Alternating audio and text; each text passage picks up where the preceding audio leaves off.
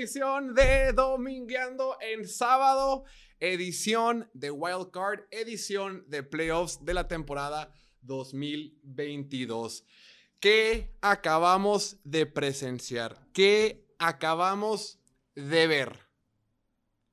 El tercer regreso más grande en la historia de los playoffs de la NFL. Lo vivimos el día de hoy en el partido entre los Jaguars y los Chargers de Los Ángeles. Este equipo de Los Ángeles tenía una ventaja de 27 puntos, iban 27-0 antes del medio tiempo. En la parte final del segundo cuarto, era 27 a 0. Los Jaguars y Trevor Lawrence hicieron todo, todo lo posible para perder el partido en la primera mitad. Cuatro intercepciones de Trevor Lawrence. Por poco alcanza a Brett Favre, quien tiene el récord de más intercepciones en un partido de playoff. Otro balón perdido en una patada de despeje que echan a perder los Jaguars.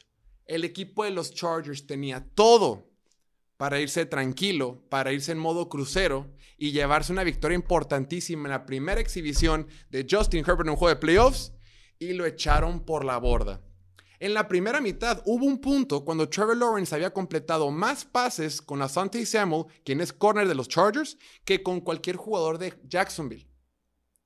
Esto parecía que iba a ser una masacre, esto parecía que iba a ser una santa macropatiza de parte de los Chargers, todo le estaba funcionando. En la primera mitad queríamos todos elogiar al gran trabajo defensivo que estaba haciendo Brandon Staley.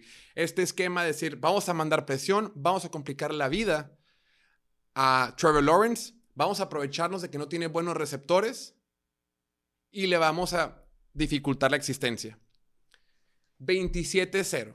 Pero el equipo de Jaguars, el equipo de Jacksonville, no bajaron las manos.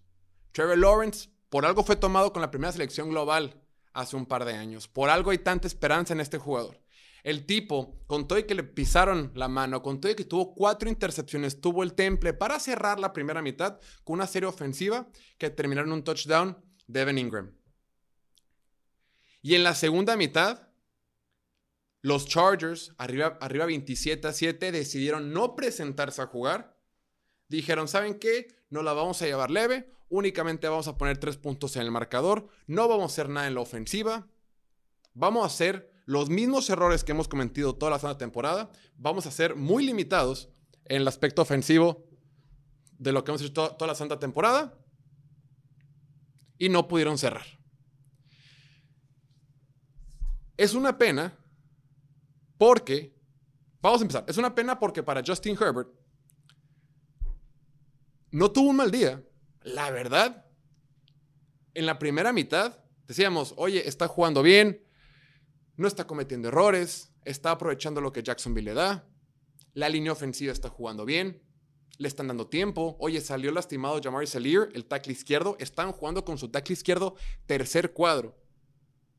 Las cosas están dando, las cosas están funcionando. Sin embargo, todo valió gorro en la segunda mitad. Los Jaguars salieron encendidos, nunca bajaron los brazos y vimos una exhibición de antología de Trevor Lawrence. Trevor Lawrence en la segunda mitad lanzó tres pases de touchdown, más de 200 yardas, y con eso fue suficiente para darle el triunfo a Jacksonville en su primer partido de playoff. No lo puedo creer. Creo que lo más importante, está trabando aquí. Creo que lo más importante, un segundito, se está trabando el en vivo de Instagram. Se hace una corrección rápida, no pasa nada. Vamos a ver si otra vez ojalá. Si no, lo corregimos. Creo que lo más importante y lo más destacable que hizo el equipo de Jacksonville es que, aunque iban abajo por muchos puntos, nunca se desesperaron. Con todo, y que iban abajo por 20 puntos en la segunda mitad, con todo, y que parecía que estaba desplomando el mundo, ellos dijeron, ¿sabes qué? Vamos a ponernos a correr el balón. Porque sabemos que la gran, defensiva, la gran debilidad que tiene la defensiva de los Chargers es el juego por tierra. No los vamos a desesperar. No vamos a ser dos equipos que en lo que se van abajo del marcador cambian su plan de juego, cambian su esquema ofensivo, cambian las ideas que traían solo por desesperación. Dijeron, ¿saben qué? Todos tranquilos, vamos a repartir un poquito más el queso y vamos a aprovecharnos de que la defensiva de los Chargers no detiene a nadie por tierra y es de las peores de la NFL deteniendo el juego terrestre. Travis Etienne terminó para más de 100 yardas, promediando 5.5 yardas por acarreo. El ataque ofensivo de Jacksonville fue súper balanceado y Trevor Lawrence en la segunda mitad fue impecable. Impecable. Un montón de rutas que mandó en la... Esas rutas bandera que manda, ¿no? El que es derecho y hacia afuera en diagonal. De esas estuvo conectando todo el santo partido. Se echó al equipo al hombro. Y creo que el mejor clavo en el ataúd de los Chargers fue en esa última jugada, que era cuarta y uno, desde la yarda 40 de los Chargers, cuando el, el partido ya se estaba terminando. Van a mandar una jugada y Doc Peterson dicen, ¿sabes qué? Espérate, espérate, espérate. Es cuarta y uno, no estamos jugando la temporada. No me gusta lo que los Chargers están mandando. Creo que si mandamos jugada frente a estos Chargers, a como están alineados, nos va a perjudicar. Pide timeout. Por esto Doc Peterson es un gran entrenador. Pide un timeout. Y dice, la última vez que era cuarta y uno contra estos Chargers en un momento importante fue en la semana 3 en el SoFi Stadium, cuando teníamos cuarta y uno y una corrida de James Robinson por la izquierda, por fuera, liquidó el partido. En esta ocasión no fue James Robinson, fue, fue Travis Etienne, ¿no? Sí. sí, fue Travis Etienne para 25 yardas y San se acabó. Y luego, para agregarle drama extra, porque esto siempre tiene que tener más drama, ¿qué tal la patada al final que tuvo Patterson, el pateador de los Jaguars? Esa patada por poco, por poco la falla. Se quedó muy, muy cerca del poste. Y de esta forma los Jaguars pasan a la siguiente ronda y todo parece ser que se enfrentarán a los Chiefs de Kansas City en el Arrowhead Stadium. Pero bueno, gran mérito por parte de los Jaguars por no bajar los brazos, por no rendirse, por seguir hacia adelante, pero tenemos que hablar de los Chargers. Esto es una catástrofe. Esto no es un tema menor. No es se nos escapó China, la próxima los vamos a tener. Espérate. Estos errores ofensivos los vimos todo el maldito año. Y no es de que no teníamos a, nuestros dineros ofensivos titulares. El hecho de que no esté Mike Williams, porque vaya que le hizo falta a Justin Herbert en la segunda mitad, es culpa del cocheo. El hecho de que en la segunda mitad únicamente hayan puesto tres puntos en el marcador, cuando la línea ofensiva estaba jugando bien, cuando el juego por tierra medianamente estaba funcionando, pero se alejaron del juego por tierra. Creo que es puro cocheo. Esta necedad del coordinador ofensivo, de Joe Lombardi, de no ser explosivo, de no poder empujar la pelota a lo largo del campo, de no atacar el slot. Lo comentábamos en las previas. La debilidad de los, de los Jaguars está cuando atacas el slot, cuando atacas por, por, por, el centro del, del, campo. Lo hicieron mucho en la primera mitad. En la segunda mitad se alejaron, se confiaron, se les salió de las manos. Claro, hubo varias decisiones arbitrales muy cuestionables. Varias decisiones arbitrales para ambos lados. Creo que perjudicó un poquito más a los Chargers, pero híjole, también hubo varias para, para Jacksonville que dices tú, pudo haber sido para cualquier lado. Creo que hoy los árbitros tuvieron un pésimo día. Sin embargo, los Chargers el día de hoy no perdieron por los árbitros. Perdieron porque no tuvieron la capacidad de cerrar el partido. Perdieron porque en la segunda mitad no lograron poner presión a Trevor Lawrence. Perdieron porque en la segunda mitad no lograron proteger a Justin Herbert como lo estuvieron protegiendo en la primera mitad. Perdieron porque se alejaron del juego terrestre cuando tenías que acabarte el reloj. Y perdieron porque no tienen a Mike Williams, que fue una decisión del head coach de que jugar la semana pasada y se lastimara. Válgame Dios, válgame partido. No lo puedo creer. Y repito, el tercer regreso más grande en la historia de los playoffs de la NFL. El tercero. Iban 27 a 0. Todo bajo control. Cinco veces los Jaguars habían entregado el balón. Y varias de esas adentro de la propia yarda 20 o de yarda 10 de los propios Jaguars. No supieron capitalizar. Cameron Dicker, que había sido un gran pateador durante toda la temporada, falló al final un field goal corto de 40 yardas. Justin Herbert voló ah, en la segunda mitad. en la parte final del, perdón, en la parte final del segundo cuarto, antes de pasar al medio tiempo, Justin Herbert tiene un pase a Keenan Allen en tercera oportunidad en la zona de anotación y lo voló. Si ese pase lo hubiera concretado, otro gallo hubiera cantado. Se hubieran ido arriba por 34 puntos y el marcador hubiera sido, mucho, hubiera sido muy diferente. Ojo, no fue culpa de Justin Herbert, solo digo que no fue perfecto. Creo que lo hizo bien, consiguió primeras oportunidades con sus piernas cuando lo necesitaron se movió bien la bolsa de protección, logró evadir varias veces la presión, sin embargo, no le alcanzó para el final y de esta forma los Jaguars pasaron a la siguiente ronda. No lo puedo creer. En fin.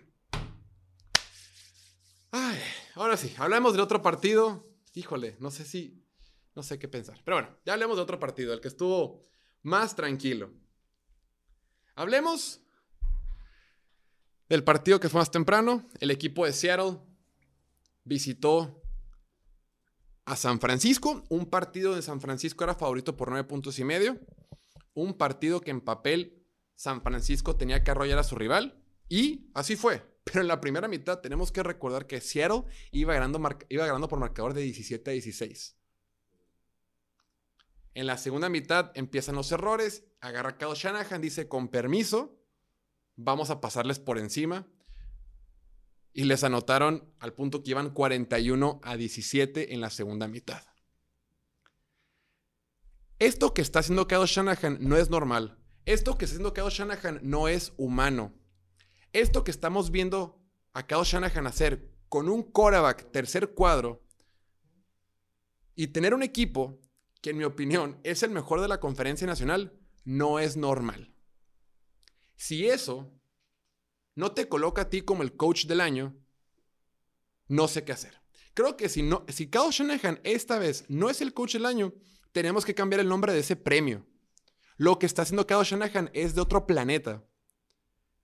Si se lo dan a Brian Dable, o a Pete Carroll, o a Mike McDaniel, pues mejor cambiemos de nombre del premio, que el premio se llame Coach al que metió un equipo gacho a los playoffs. Si le cambiamos de nombre, si quieren, está bien. Pero para coaches del año, Kyle Shanahan, porque también él fue pieza fundamental para que Christian McCaffrey estuviera con los 49ers. Y lo que hizo Christian McCaffrey en este, en este equipo es de otro planeta. La, la mejor. Otra vez el Instagram. Eh, un segundito. Segundito, perdónenme la vida. Me quitaron la idea. Ya vamos. Repito, perdón, estamos de regreso. No solamente Kyle Shanahan ha logrado hacer magia con un. No está jalando el en vivo. Chihuahua. Nos vemos en YouTube. Ni modo. Discord video. Decía, no solamente Kyle Shanahan está haciendo magia con un quarterback tercer cuadro, sino que él fue responsable de traerse a Christian McCaffrey con este equipo. Y los 49ers con Christian McCaffrey se elevaron a un nivel sobrenatural. La contratación más importante de la temporada 2022 en la NFL se llama Christian McCaffrey con los 49ers. Hace que la ofensiva sea implacable. Hace que la ofensiva sea imposible de detener. Esta ofensiva únicamente tuvo una serie ofensiva donde patearon la pelota para despejarla. Todas las demás fueron anotaciones, o touchdown o goles de campo. Esta ofensiva cada que un receptor tomaba la pelota, recibía el balón y tenía 10 o 15 yardas con nadie a su redonda. Esta ofensiva en la primera mitad, tenías corridas con Divo Samuel o tenías corridas con Christian McCaffrey, los tipos avanzaban 20, 30 yardas sin que nadie los tocara. Todo es esquema ofensivo, todo es planteamiento de un buen plan de juego. O sea, esto que está haciendo Kyle Shanahan, neta, es digno de ser coach del año. Solo que estamos acostumbrados a que este maldito premio se le da a un equipo malo que pasa los playoffs. ¿Quién los llevó? Este coach. Pues démosle el premio a ese head coach. Pero yo creo que el trabajo que está haciendo este año Kyle Shanahan es impresionante. Ganaron contra un rival divisional de forma contundente. Y la ofensiva, que es el aspecto que él revisa, todo el santo partido fue implacable. Nos emocionamos mucho con Brock Purdy, nos, emocionamos mucho con lo que hizo hoy Brock Purdy, claro. tuvo cuatro touchdowns totales, tres de ellos fueron por aire, uno fue por tierra. Brock Purdy tiene la misma cantidad de touchdowns totales en un solo partido con los 49ers que los que tuvo Jimmy Garoppolo en toda su carrera con los 49ers. En un solo partido, Brock Purdy ha tenido más touchdowns totales que lo que tuvo, que lo, que ha tenido Jimmy Garoppolo en varias temporadas con los 49ers. Brock Purdy terminó completando el 60% de sus pases para 332 yardas y 3 touchdowns. Ahí está mal el título, ¿eh?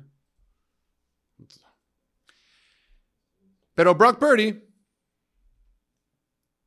si somos honestos, no jugó tan bien. Brock Purdy hoy no jugó tan bien. Solo jugó pasable. Solo jugó ok. Solo jugó normal. Lo decía hace ratito. Lo abierto que estaban sus receptores, los pedazos gigantescos de yardaje que avanzaban sus corredores, pues no lo hizo él. Todo el mérito para todo el mérito para un jugador que es novato, que fue séptima ronda y está ganando los partidos a la marcha. Perfecto. Pero seamos honestos, calmémonos con las con las con las, los elogios a Brock Purdy. No jugó tan bien. En la primera mitad, varios pases los falló, varios pases voló a sus receptores, varios pases tiró atrasados a sus receptores.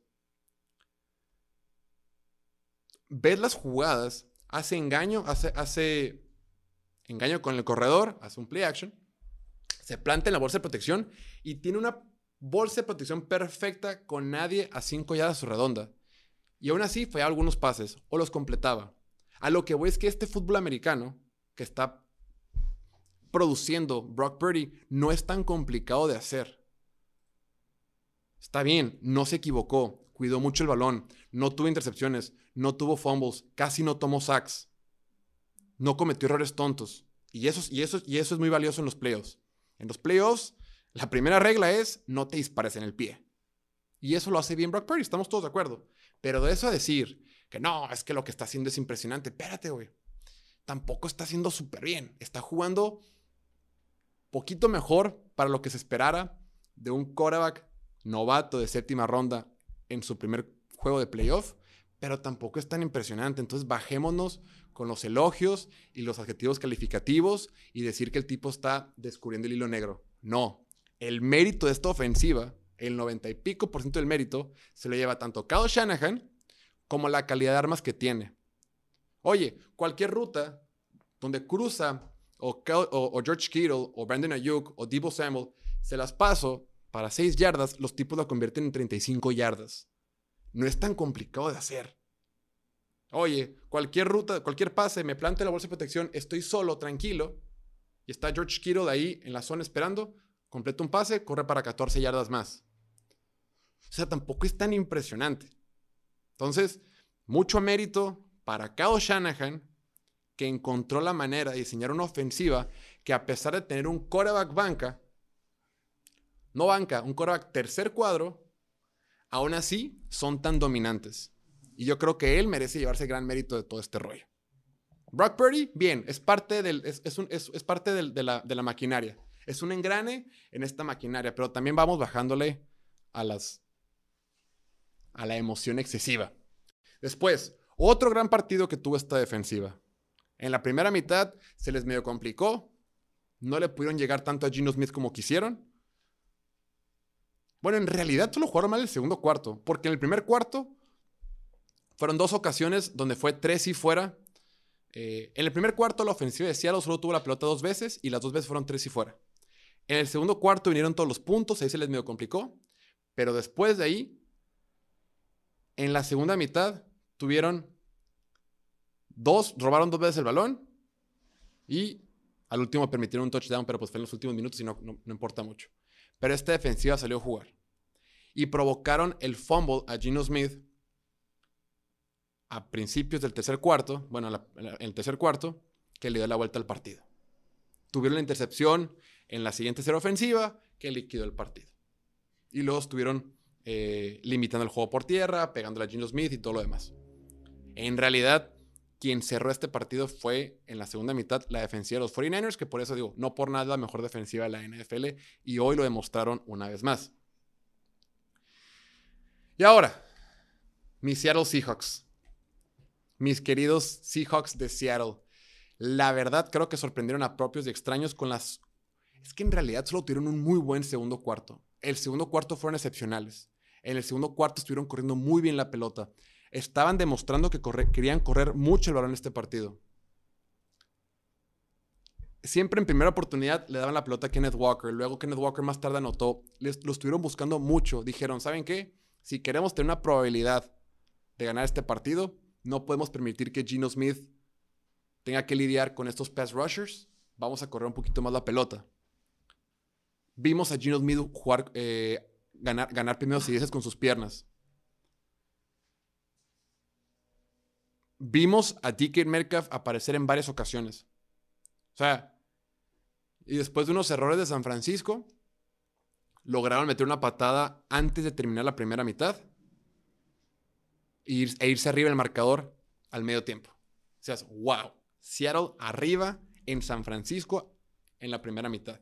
Pero en la primera mitad no cometieron errores, no habían hecho ningún castigo, se fueron en limpio. Y así, tenías que, así le puedes ganar a San Francisco. Para que este equipo de Seattle pudiera tener oportunidad contra San Francisco, tienes que tener un partido perfecto. Y eso fue lo que jugó Seattle en el segundo cuarto. La bronca fue que en el tercer cuarto, primera serie ofensiva de San Francisco, anotan touchdown. En la serie ofensiva subsecuente, Seattle otra vez moviendo la pelota y cuando se acercan a la zona de anotación, hacen el fumble y desde ahí valió madre. Fue Charles O'Menihu el que golpeó la pelota, la recupera Nick Bosa y valió madre todo. Más adelante vino la intercepción, más adelante vinieron un montón de castigos, muchísimos castigos de ridículos en la ofensiva y pues se murieron solitos.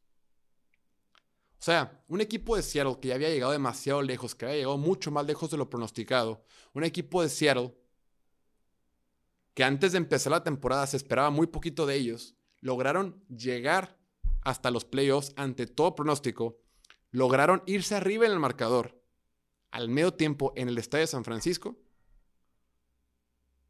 Lo estaban haciendo perfecto, pero en la segunda mitad se les acabó la gasolina. Se les acabó la gasolina de lo perfecto. Y bueno, lo decimos, Seattle no tiene nada que perder porque Seattle, en realidad, la próxima el, el, próximo draft tiene la selección de, tiene la quinta selección global de los, de los Broncos de Denver. Eh, han descubierto que tiene un muy buen coreback en Gino Smith. Tienen un montón de jugadores novatos que están funcionando bien. Está bien, van a estar bien, tiene una base sólida, está en una especie de reconstrucción y en esta especie de reconstrucción ya llegaron hasta los playoffs y se dieron un buen tiro en la primera mitad contra San Francisco. Ya en la segunda mitad fue otra historia. En fin, ya para culminar con esta parte de San Francisco, em, dominante el día de hoy, puntualmente en la segunda mitad. Mucho mérito para la defensiva, mucho mérito para, para Shanahan, pero si Brock Purdy sigue cometiendo errores donde falla pases a receptores abiertos, si Brock Purdy sigue fallando en jugadas donde puede conectar con sus receptores, si de repente el esquema ofensivo no le dibuja jugadas tan perfectas donde tiene un receptor solo por 20 yardas, si se empieza a equivocar, van a batear contra buenas defensivas puntualmente contra la de Filadelfia más adelante. Entonces, creo que se salió un poquito con la suya Brock Purdy porque en la primera mitad jugó muy, muy mal. No nos, no nos dejemos apantear por los números. Gran parte de los números que tuvo Brock Purdy el día de hoy fueron yardas después de la recepción. Y sí, también al final a Brandon Ayuk se le cayó un pase de touchdown, pero es otro, es otro tema. Pero en general, en conjunto San Francisco el día de hoy, como tal, todo el equipo demostró el dominio y la superioridad que tienen por el resto de la conferencia. Respecto a Brock Purdy, yo sigo teniendo mis dudas. Y, es normal, es un Korak novato de séptima ronda, no pasa nada. Solo que entendamos bien la situación de ese tema. En fin, mañana. Mañana tenemos domingueando en lo que termina el partido del Sunday Night entre Cincinnati y Baltimore. Mañana eh, tenemos a las 7 de la tarde, hora del centro de México, tenemos una transmisión en vivo a través de la cuenta de Total Play donde vamos a estar regalando jerseys, balones y gorras de tu equipo favorito. Conéctense a las 7 de la noche en el Instagram de arroba totalplaymx. Ahí nos vemos. Vamos a estar regalando. Si contestan algunas preguntas en el en vivo, regalaremos jerseys, balones, gorras. Ahí los vemos. Y nada, que tengan excelente sábado o excelente fin de semana. Cuídense mucho. Nos vemos el día de mañana. Chao, chao. Vámonos.